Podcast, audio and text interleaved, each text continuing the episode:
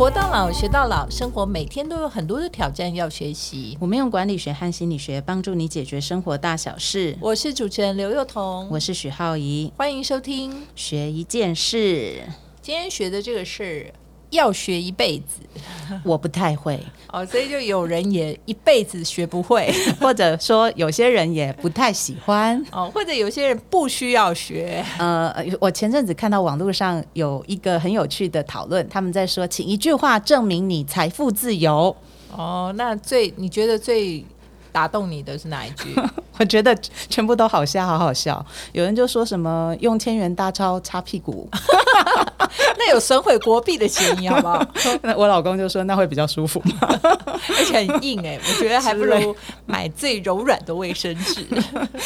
然后有人说我买东西的时候都只说这个跟这个不要，其他送到哪个地址？哦，这个有有气魄，就超多很多。那个有人说哦，这这辆跑车送你，我回家再开另外一台之类的，你就。发现大家都有好多想象哦。好啦，这一集我不要跟大家讨论叫学存钱。哎，学存钱，大家不外乎就在思考说，存了多一点钱，我就能财富自由了。嗯，好像是都是因为这个目标，都是啊。嗯，但是其实也有人是说，觉得说学存钱这个事情，它是呃某种程度，你知道，就是有一个。呃，自己对于自己的期待值啊，因为我觉得我们小时候，大家那个父母亲都会跟我们讲说，人生一定要节俭，要量入为出，节俭是个美德来着，这样。但是呢，因为我爸就很很奇特的，在我很。还不也不算很小啦，有一点意识了，呃，国中吧。等一下，刚才形容太好笑了。对，国中吧，因为我觉得我小时候真的很笨，但是在国中吧，就不知道在讨论什么时候，我就说啊，我觉得这东西应该人生要好好存钱，就没想到我老爸跟我讲一句说啊，要有钱，有钱。存存能存几个钱？要有钱就要去赚钱，不是存钱。所以呢，从那时候开始，我就整个人就解放了，就是说，哇，那就不用存钱了，好好花钱吧。然后当然没有什么钱花，但是呢，至少我觉得他就是埋下了一颗心中的种子。所以后来就对于存钱这件事情就没有真的那么大的的这个什么叫兴趣啦，也不是说兴趣啦，就没有那么大的执着。嗯，哎，你我觉得你爸妈跟我爸妈截然相反的那种人。我妈从小我觉得她非常会存钱，而且她还会计哦。她以前我记得我刚开始的时候所得税还都她帮我算的，她每次刚开始都可以帮我算到可以退税。我想说哇，你奶这个精打气，真的，都还没有小孩或什么的时候，他就是一个这样。所以其实，呃，坦白说，我如果从心理学的立场来看的话，存钱，我觉得它有很多概念。我觉得大家先思考一个问题，就是其实有一些某种程度对于存钱的执着，我觉得是有一些的状况的啊。我们可以用另外一个语词来形容，叫做囤积。哦，就是你知道吗？没有目的的。他不知道我为什么要存钱，只是因为老一辈的告诉我们要量入为出，不然以后无以为继，所以他就死命的抠钱，想尽办法的把这些东西都存下来。但是你问他说他存钱的目的是什么，他也没有办法实际的真的感受，说出一些好像很。很认真的内容，他讲的东西大概都是一些别人期许他存钱的话。嗯，我我有一次遇到一个就是呃老板级的人，然后我就发现他的整个行程排的很满。然后我我忘记就是我们在一个谈话当中，我忘了他跟我讲什么。那我就说，那你干嘛要让自己排那么满？你不是已经很多钱，干嘛还一直要到海外去接很多演讲赚钱？然后他好像就突然愣了一下，好像这辈子没有人问过他这个话题。然后后来他就跟我讲说，他一辈子都觉得钱不够用。可是我真的觉得非常惊讶，因为他真的是个非常有钱的人。然后他就开始跟我讲说，就是他母亲。他母亲是怎么过的？那当然有很多，其实对于存钱的那个渴望，其实是来自于你可能小时候某种程度是觉得很不足的，就匮乏啦。对，就是匮乏。那可是不见得是家里真的没钱，真的穷，有可能是小时候被限制很多。所以有的时候我们存钱，某种程度是我们想要用钱去实现什么，而我们觉得那个实现的额度还不够。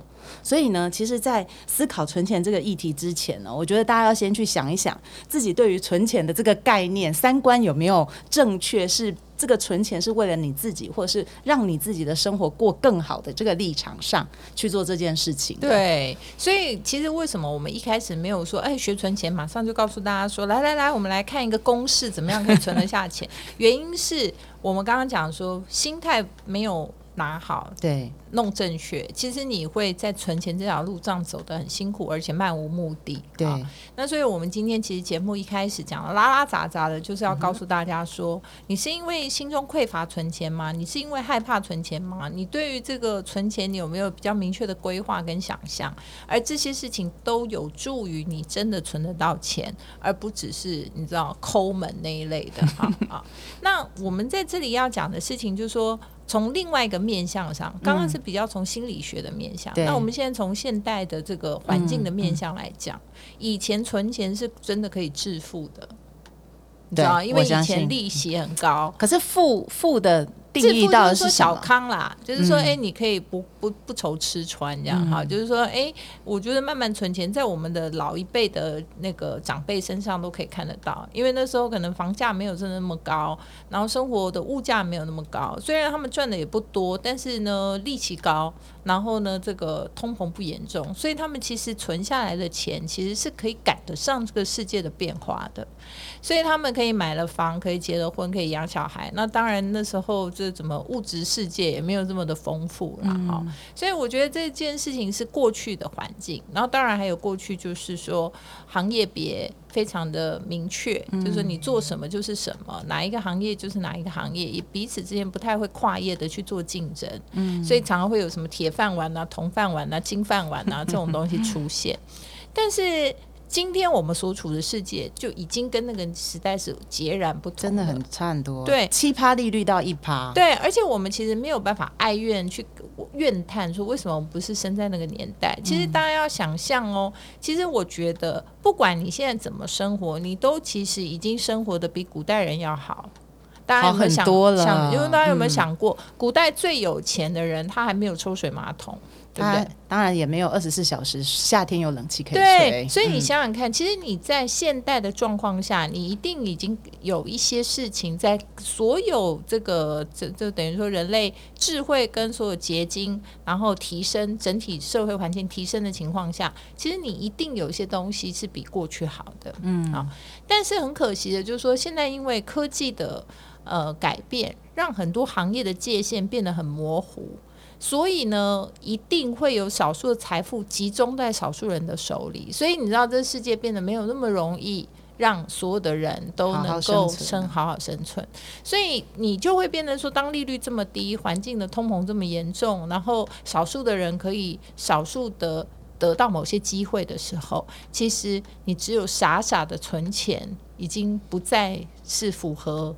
你知道你想要有的那个目标，因为它不会变多，它几乎一样在那里几乎不会再变多了。所以就根本就是为什么我们刚刚前面要谈你存钱的目的。如果你的存钱目的只是我必须要，你知道就很害怕没有钱，所以我一直抠着那个钱。我只要有看到数字我就高兴。那其实我们现在谈的就跟你无关了嘛。嗯。那如果说你不是，你的想法是说我是有目标的，我的目标是我想我是自己更好，我是想要我周遭人更好，我希望借由钱这个。资源来使得我的生活做一些改善的话，对，那其实你就不能够只把你的目标摆在存钱这件事情上。你是要存，但是存什么呢？就是钱变成只是个媒介，你必须把钱拿来投资到后面的东西，兑换成可以让自己满足的。对，而且那个东西可以让你在这个呃，就是现在的社会里头，你是可以与时俱进的。所以呢，在这里就要跟大家讲，就是学存钱。不如先思考你要存什么，以至于你可以长期的有钱。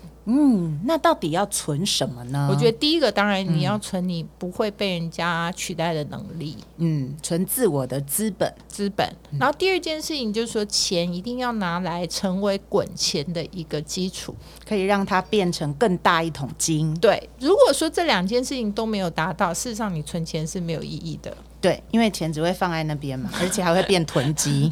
对，然后很多人是不是还有把它换成新台币摆在那个床下面，就后来被老鼠啃走了？哎，你知道我我们这个年代其实刚好呃面临那种通膨一下变很大，就是房子可能比如说十年前你购物的头期款所需要的钱跟现在是差很多。那只会如果只存钱会发生什么？我就看有一些朋友，就是比如说他们早期可能进科技公司，就是签那种非常优渥的那种年约，三年就可以领一千万这样。刚毕业的研究生，可是他们就选择就把这些钱一直囤在银行里面，让它变成数字的堆积。嗯，然后他们就问说：“哎，那你怎么不去买个房子啊？也要成家了，然后宁愿一直租屋，然后让自己过得好像很坎坷的样子？”他就说：“哦，我存够了，我不想要去贷款。”嗯，然后你就发现呢，呃，有一些人他就选择，就是他有想要实现，比如说买房或者是做什么事情的梦想，他就存到了某些他觉得够了，他就去做。然后过了十年，发生什么事？就是有去做的人呢，他就顺利的买到一间房子，而且他的房贷快还完了，因为房房价不断的增长，他们中间可能经过换比较大的房子，然后那个贷款就整个下降。可是呢，只存钱的人呢，他拿着这个。原本的钱，然后开始要去找房子的时候，发现为什么我去年看的房子现在要两倍？所以这所以我要千金难买早知道。对，但我们不是说鼓励大家一定要买房啊，因为这这个时机，现在的时机跟过去也不一定完全一样哈。对，虽然但是只是举个例子给大家听，就是说你的你就是不能够让它如一滩死水。对，你要知道你存钱要干嘛？对，你的活化，你要活化它的方式，你必须要思考过哈。嗯，那好，那我们刚刚讲的都是一些心态的问题。那我我们既然是学存钱嘛，那我觉得还是要跟大家分享一些，对，要怎么存得下来，对不对？因为刚刚那个都坦白说了，能够拿得出来钱，虽然发现房子变两倍，至少他还有存到；有些是根本连存到都没有了哈。那我觉得就是呃，给大家几个观念吧。我觉得如果说你是刚出社会、刚毕业的。的学生或者是呃新鲜人呐，或者上班族，我觉得你还是一定要有储蓄的习惯。虽然我们刚刚讲的那些都是觉得啊，你要怎么投资自己啊，或者怎么样让钱能够不要是一滩死水，但是你总要先开始有嘛，对不对？你要懂得去规划嘛。所以所谓的存钱习惯，并不是叫存钱，而是你必须要有计划性的消费跟计划性的管理你的钱。嗯。怎么计划性的消费？第一个就是说，你一定要我们讲嘛，一定要量入为出。你还是你知道，你能够有的这个还是比较少嘛。所以，当你去规划它的时候，你一定要把你的生活费做出一个部分。那另外有一部分是说，呃，你觉得你想要投资自己，所以你一定你把这个钱规划出来，你一定有部分哈，再少都好。比如说你再少，比如说我今天我大概一个月就是两千块、三千块。那你可以去在这两千块、三千块里头去研究说，哦，我这三如果我有三千块，那我觉得我还是需要投资我自己。那我是不是有一千五百块要投资我自己？那我一千五百块是存钱，这个是我对这件事情的规划。那所以不在于少，在于你要不要去做。嗯，因为事实上大家可以想，而现在我们那个线上学习也很。也很多，然后甚至很多免费的资源。有的时候你要投资自己，或者说你要去学习，不见得你一定要花大钱。有时候你简简单单，你也可以做到很大的功效。那你存钱也不是表示说你存很少钱，就表示说你没机会变成有钱。嗯，因为很多这事情都是你知道，时间累积的效果是非常非常惊人的。嗯嗯，所以你慢慢的去找到好的这个方式，去把你的钱留下来的时候，这件事情其实前提就是你要先要有规划的能力。嗯，就是说我不管我多么的拮据，对不对？我一定要能够，我钱再少，我也能够省下来一部分。它是一个开始，嗯，你这有一个概念叫预知未来，耶，嗯，就是呃，因为有一些人，比如说，因为现在那个手机的 APP，其实看你有多少存款，其实蛮方便的嘛。可是有一些人呢，就存不了钱，为什么？因为只要看到有数字，就会忍不住把它花掉。所以呢，刚刚讲的就是说，其实你可以把它放到现在，听说连高中生都开始存股了，是吗？就是每个月可能就把那东西拿去定期定额做什么，你好像就不会在那个状况下，就是让自己很快的就去挥霍掉。我以前倒是有那种经验，我大学的时候打工，那时候当那个呃作文班的老师，其实蛮好赚的，而且我们那个年代都是发那个牛皮纸袋的现金。然后我就拿了现金以后，我记得因为小时候我妈都不让我自己什么买衣服怎样，我就会把那整把全部拿去花掉，就在很短的时间之内就花掉，所以我大学完全都没有存钱。可是我老公就是很会存钱的那种，因为他从那那个时候就开始定存基金，所以有预知未来跟没有预知未来的人。就完全不一样，完全不一样。嗯，好，然后呢，就是说什么样的是消费，什么样是资产？我觉得这件事情是一定要搞清楚的。嗯，好，这个事情这观念对了，其实跟你怎么做，其实那件事情就是试你的情能力跟情况。但是观念不对的时候，你永远都会只在你知道，就在消费这件事情上打转，你从来没有为自己的资产去努力。那我们要怎么去定义概念资产这个概念？好，其实资产当然分无。无形有形，我们刚刚讲了嘛，钱要作为两种用途，一种用途就是去投资无形资产，就是增加自己的能力嘛，让自己在社会上不被淘汰，才一直会拥有一个赚钱的能本事跟能力。但是呢，你如果要把它投资在有形的资产上面呢，其实它要真的确认是个资产，所以我们很简单的就是问大家说，如果买车是资产还是负债？是买车是消费还是资产？哎，我用一个外行人眼光来看，不知道对不对？是可以卖的叫资产吗？不是，不然呢？是他对你来讲，它可以卖，但是他卖会不会有机会卖比他原来还要来的贵一些？不可能，不可能。对，啊，所以房子有没有可能卖的比它原来贵一些？有，而且事实上，事实证明它可能就是一个资产，对不对？好，那股票有没有可能买来了以后卖的比它原来贵一些？嗯，好，我们先不要讲，懂了，你买的时候就是很便宜，或者说卖的时候亏钱，我们不要这样想，先想这件。我的问题是说，它有没有可能多，有没有可能少？嗯嗯，啊，如果你买的那个东西是有可能变多的，那它就比较是有可能说它是一个资产。你就可以这样判断哦。好，这个好清楚。好，那但是呢，也有的这个事情就有人挑战我了，就是说，请问一下啊，你们女人买包的话，它是一个消费还是一个资产？因为包会升值啊，有些，所以为什么有些人呢？他明明你会觉得说，哦，他好炫富哦，他家里都是什么包，名牌包，名牌包。事实上，你如果仔细的去发现他的消费习惯的话，你会发现说，他其实比一般消费人聪明多了。因为呢，一般的女生呢，她可能买就是一天到晚乱买，你知道，打折大拍卖，这里买一个，那里买一个，这里就是说，嗯，加购一个九九九，那边在。加购一个三千块啊，就觉得说这些都买的好便宜哦，然后我好喜欢每天都不一样哦，啊，这是一种消费习惯，他就完全是在消费。嗯，但是呢，有些女生她的想法就是说，对对对，我就是喜欢名牌，你说我虚荣没关系，对，但她会说我今天就是买。会保值的东西的时候，比较有价值的东西，而且你会看到他们都非常精心的，就是你知道吗？保存他们买来的东西，嗯，你知道，就是他其实是细心的在照料这些东西的，他是真心的喜爱，在细心的照料，所以你会发现说啊，他可能在二手市场，尤其是有一些包款，他可能在二手市场卖的比他当年买这个包的时候还要贵，嗯，哦，所以他就变成了另外一种资产。好，所以应该这么讲，就是说你要去观察，但是不是每个包都长这样哦。所以在包包的世界里，它就是会有有可增值的的一些品牌，但有些它就是一个消费品牌。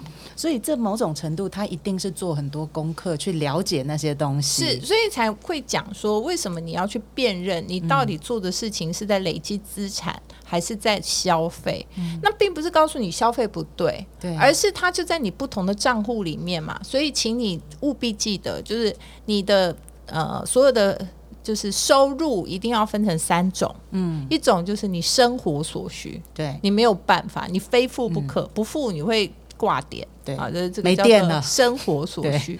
第二个就是你要把它成为你的消费。好，就是说你总要消费嘛，对。不对？因为你不消费，你你会觉得你人生就是非常的枯燥乏味啊，完全不消费，对自己太不好，对太不好，所以你一定会有一份叫消费。嗯，第三个就是叫你要累积变成资产。嗯，好，那聪明一点，然后资产当然就是说，不管你是那些有形大家看得到，呃房地产、股票、黄金什么啊，任何一个大家觉得是可以变成资产的，嗯，或者是投资无形资产，我把它投资在我自己的身上，甚至有人说我投资在人脉上面，我常常需要去跟很多我觉得我想要发展的那个路线上的人去做来往，这些其实都是可以投资，它都是一种无形资产，你只是要清楚知道说你真的在做这件事，而不是你只是每天想要喝酒，然后就跟人家说我是在累积找借口，对，那叫找借口，那不叫累积人际资产。所以这事情就是说，你一定有一个这份资产。所以你看哦，那些其实以前我有个朋友，他是超级喜欢换手机的，嗯，尤其是在当年那种手机品牌还非常盛行、很多很多的时候，超级喜欢换手机。那我们就觉得他超浪费的啊，每天都在换新手机，超浪费。但是他就告诉我一个撇步。就是他从来他在卖掉他手机的，他从来不会等那个手机到完全没价钱的时候才卖，他都用最新的。但是他卖掉的时候，他原来用的那一只一定在市场上还是一个还蛮有价值的。哦，这种人其实都算过了，对他算过了。然后呢，他为什么这样做呢？因为呢，他就说我我的确这算是我的消费，这是我的喜好，所以我一定要在消费上面花点钱。嗯我不可能完全不花钱，因为这是我的喜好。嗯，但是呢，我把它视为一个可。变现的资产的时候，我的操作方式就不会一只手机用到烂。操作方式，对，他就不会把它变成一个完全没有没有价值的价值的东西，他会把它变成是一个还有交易价值的东西。所以呢，当红的就是他虽然用的是最顶尖的，但是他之前用的那只最顶尖的，其实在他卖掉的时候可能。还是一个蛮夯的型号，所以这就是他在操作，就是所谓资产跟消费中间的界限。那厉害的人，厉害的有观念的，他就会把这个界限弄得很好。比如说像球鞋啦、包包啦，一些比较大家觉得想要花费的奢侈品，那比较没有观念的就会什么，每天都在跟人家争夺跳楼大拍卖。对，哦，就是。便宜就买，然后买三送一就买，两件七五对两件七五折就买。但是其实真正那些值得或者是已经被认可是一种某种资产的东西，很少进入这种叫做什么两件七五折、三件三折之类的东西。所以其实反而是你过度消费，买了很多你其实不必要的东西，你也不觉得你也很有。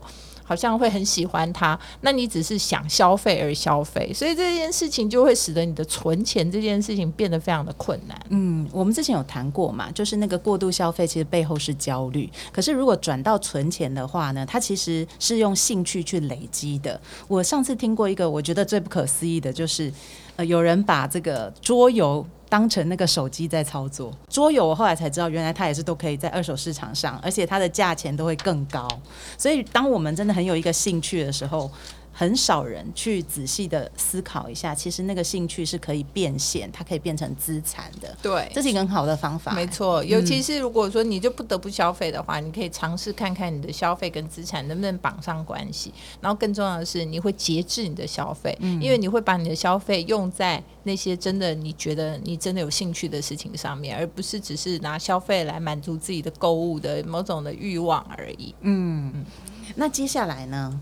接下来，其实我觉得最重要的还是你要把自己刚刚讲的，就是日常的生活账户啊，去做一些切割。以前是蛮麻烦，你要在那个银行里头开这个户、开那个户，但现在因为我觉得数位账户还有就是数位消费都很容易，所以你也变得比较容易记账啊。我觉得这个日常生活的消费习惯，其实也跟你怎么样去管理，然后能够把钱留下来这件事情有。绝对直接的关系。嗯，然后跟也跟大家分享一个在心理学期刊上面有一个蛮有趣的实验哦，居然在讲说，如果你要花钱的时候，要快乐的时候去花。啊，真的吗？悲伤的时候会花特别多。大家有没有那种经验？就是你如果难过或什么时候，就会开始怒吃。我懂了，怒喝怒买，对，就开始怒吃怒喝怒买。然后买完以后呢，其实有的时候有罪恶感。我们之前有看过新闻嘛，有一个女生买了三十间房子，对不对？后来就跟那个预售屋的商人开始有了争执，因为他就说他没有要买。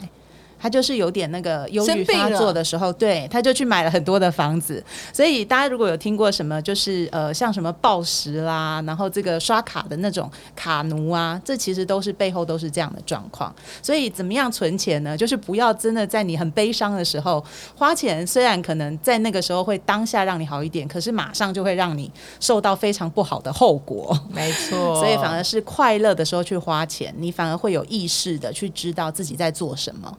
嗯，节制消费、计划消费，然后快乐消费、快乐消费，然后能够分辨资产跟消费，然后最重要的是说啊，又能够把资产跟消费结合在一起。那还有就是你要把钱变成。呃，小钱变大钱，或者把钱变成一种赚钱的能力，这才是真正学存钱。我觉得最高的精髓。我今天学到的是，原来贵不是贵，有的时候不用钱的才最贵。是，而且是越便宜的越贵。好，每周一晚上八点，欢迎大家在 Sound on Spotify、KKBox 各大 Podcast 平台收听我们的节目，也欢迎大家在 Facebook、Instagram 最终学一件事。如果有任何想要我们谈论的议题，也欢迎留言呢。我们下。下次见，拜拜，拜拜。